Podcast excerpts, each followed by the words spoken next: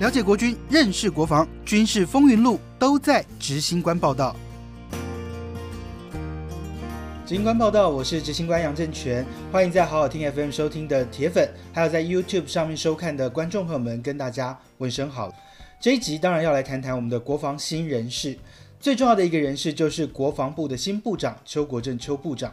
那邱部长上任，当然很多人对他会有非常多的期许，而对我来说，我很想谈他，是因为他真的是一个蛮特别的部长。他在陆军司令刚上任的时候，真的是让我留下了非常深刻的印象。为什么我会这样说？因为在陆军司令他一上任之初，我就接到了非常多官兵的投诉电话。一开始都是义务役的官兵打电话给我，因为其实这些义务役的官兵打电话给我会投诉的内容哦，其实过去来说大部分都是一些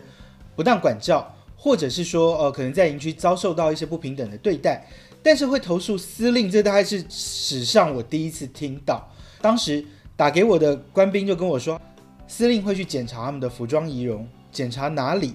他们跟我讲了一个东西，叫做鸟扣。我当时愣了一下，什么叫做鸟扣？其实我知道，在服装上面，就是迷彩服的裤子上拉链前面会增加一排的扣子，那这个就是所谓的鸟扣。这个纽扣呢，当时邱国正部长哦，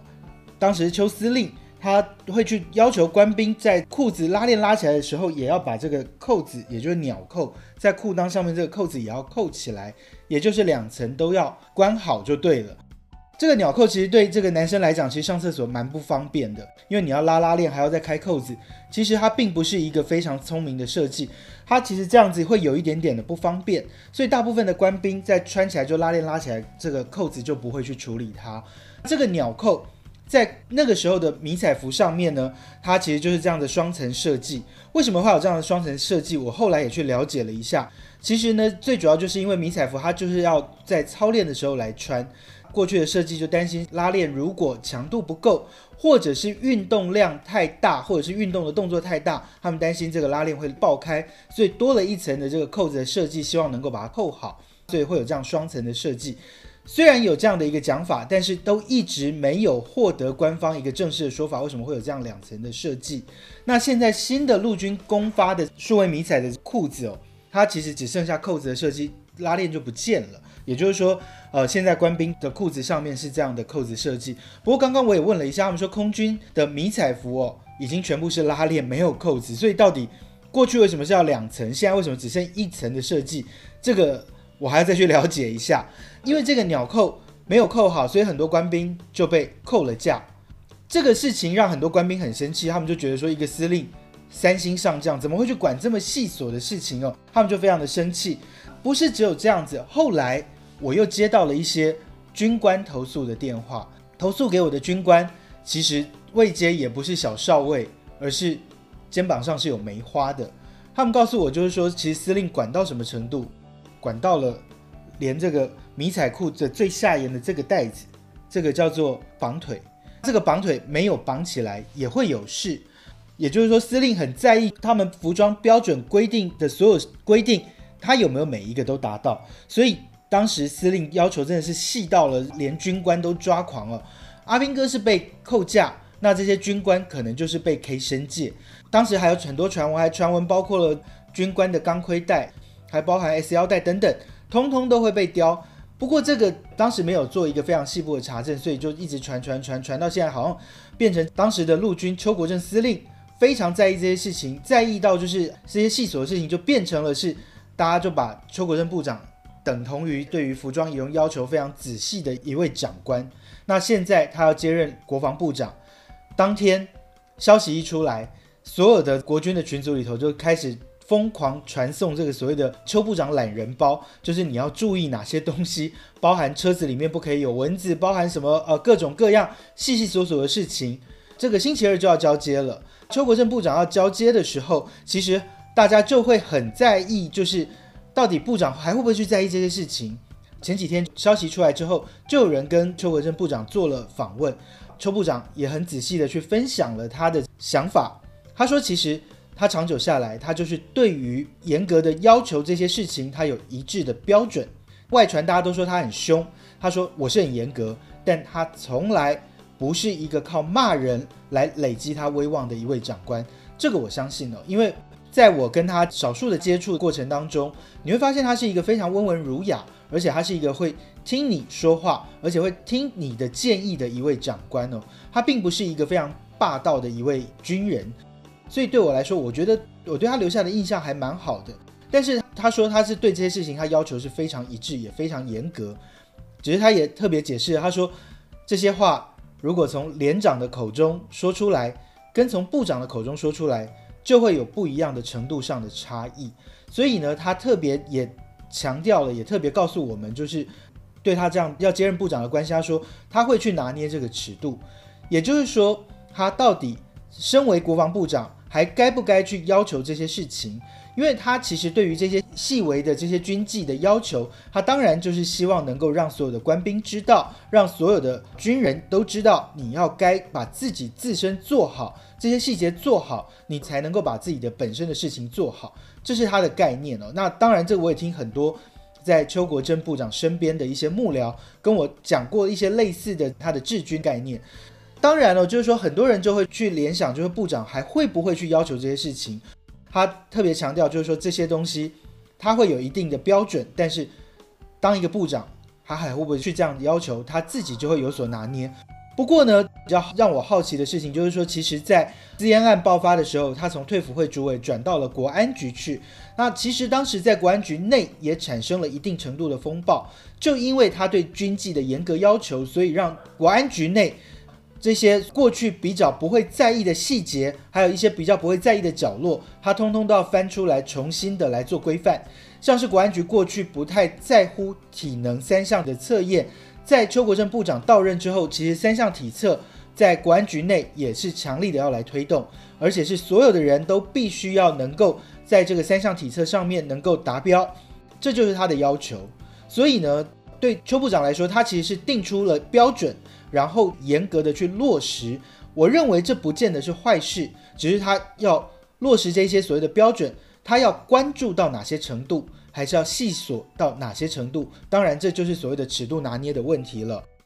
一开始我会有点不可置信，就是一个三星上将怎么会去管到这么细、这么小的事情啊？当时我就去问了很多人，就是说邱司令到底是什么样的一个人？他们就说他其实有一个外号叫两皮部长。其实这个大家我相信在报端很多人都听过。那两皮是哪两皮？就是所谓他关注草皮，还有官兵的头皮。真的只有邱国正部长一个人关心吗？还只有邱国正司令一个人关心吗？其实就我一个长期在军中这样子跑来跑去的一位资深的军事记者来说，我相信这是很多军事长官们都在意的事，绝对不是只有。邱国正司令、邱国正部长一个人而已，因为对我来说，我们曾经在拍海军的军舰操演的时候，我曾经发生过一件让我非常 shock 的事情哦，就是我们在拍一个炮操，就是所有人在那边换炮管，在那边跑，在那边跳炮操啊，呃，什么要就位，要怎么样跑跑，哎，瞬间我们还在了解要怎么拍摄的时候，瞬间所有的官兵都不见了，而且是瞬间消失，然后我就很好奇，我说，哎，怎么为什么兵都不见了？我们要可以马上拍啦。然后就有一个官兵接待我们的这个军官，就冷冷的告诉我们一句话，就是，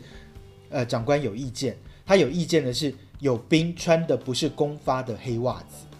那我说，哎，所有人看起来都是黑袜子，他说不是，那看起来就是有人不是穿公发的黑袜子。其实，在镜头上呈现，我们根本完全看不出来，那露在外面那一小节那个黑色到底是不是公发的。但是，你就会发现，军人长久下来的教育就是。他们会关注到细琐到这样的程度，对服装仪容的要求，我相信绝对不是只有邱司令或邱部长一个人这么在意。这个是我觉得长久以来过去的国军累积下来的教育上面，他们就是这样的一个概念，不是只有这个海军的例子。我还想讲的就是说我曾经在采访这个操演结束的时候，我曾经要采访一位帅帅的这个军官。然后我想要跟他做个访谈，但是因为在大太阳底下戴着钢盔，这个地方呢一挡，脸会变阴阳脸。那当时我就告诉他说：“啊，是不是你可以把钢盔拿下来，我们做个访问？”我当时请他拿下来之后，我不知道会有后续的一些效应哦，就是因为后续在当时的国防部长高华柱高部长，他就去关切了这个单位，他就说：“为什么官兵在户外没有戴帽子，没有戴钢盔？”其实他们的解释就是呃媒体的要求。呃，我原来才知道，说原来大家都在意服装仪容到这样的程度。我还可以讲个小故事哦，也是在高华柱部长的时候，呃，他曾经在报纸上看到一位三星上将，他在做这个民事工作的时候呢，就曾经有媒体拍了一张照片，然后那张照片上面的他的帽子，这个船型帽就是放在腰际，就挂在腰际，但是船型帽应该是要戴在头上，在户外就要戴在头上，所以呢，当时的高华柱部长呢，就是在。隔天有机会跟他一起吃饭的时候，他就在这个帽子这个地方画了个圈，然后打了个箭头上来，告诉你就是帽子应该是戴在头上，不是挂在腰际。然后把这张报纸推到了这一位上将的前方，让他来看。我只是想告诉大家，就是说，其实这不是只有邱部长一个人在乎，而是长久下来，我觉得国军过去的训练一直包含到现在，大家对于服装仪容的要求都还是非常的严格。我们在拍摄国防部合作的节目，或者是我在拍摄国防部的这些专题的时候，你就会发现他们会在意什么？头发有没有绑好，胡子有没有刮干净？这个其实是国军长久下来的要求，对不对？该不该？我觉得这个标准当然可以再来讨论，有没有必要雕到这样的程度？我觉得可以讨论。但是如果说标准就是这样子，大家要去执行，我觉得也没有不对。只是这是我过去个人的一些经验，但是就我来说，我会希望。就是在现在，邱部长自己也说了，他说他上任的时候，现在的此刻，我们面对的环境是非常的严峻的，他要面临的课题非常的多，包含呢这个所谓的两岸之间这个军力的不断的这个互相的干扰，也就是大陆的解放军的战机或者是船舰不断的逼近我们的海域、我们的空域，邱部长要面临的挑战、要处理的事情真的很多，因为真的经纬万端了，他要面对的事情有包含这个，还有另外还有复杂的南海情势。还有就是这个，在拜登上台之后的美国的全球化的战略布局的一些调整，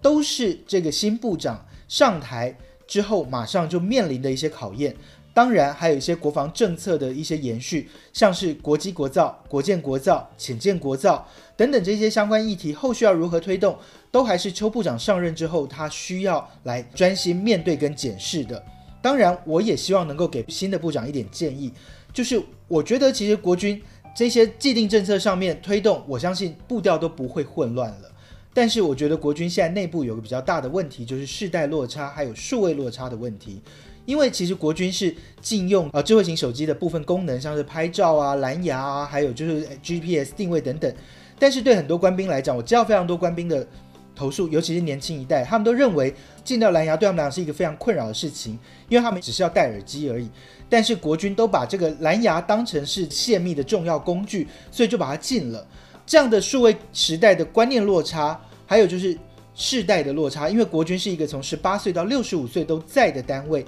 一个年龄区间这么大的单位，上头跟下头、高层跟基层想法的落差，真的需要邱部长花点心思去把它拉近。我认为这是新部长上任之后要面对的课题，尤其国军走向全面的志愿役、全面职业化之后，我觉得基层军官士兵的声音更应该上达天听，邱部长更应该重视。那当然，在邱部长上任之后，也希望能够带给国军一些新气象。那面对这样严峻的国防环境跟挑战，也希望国防部能够有更新更好的作为。以上就是今天的执行官报道。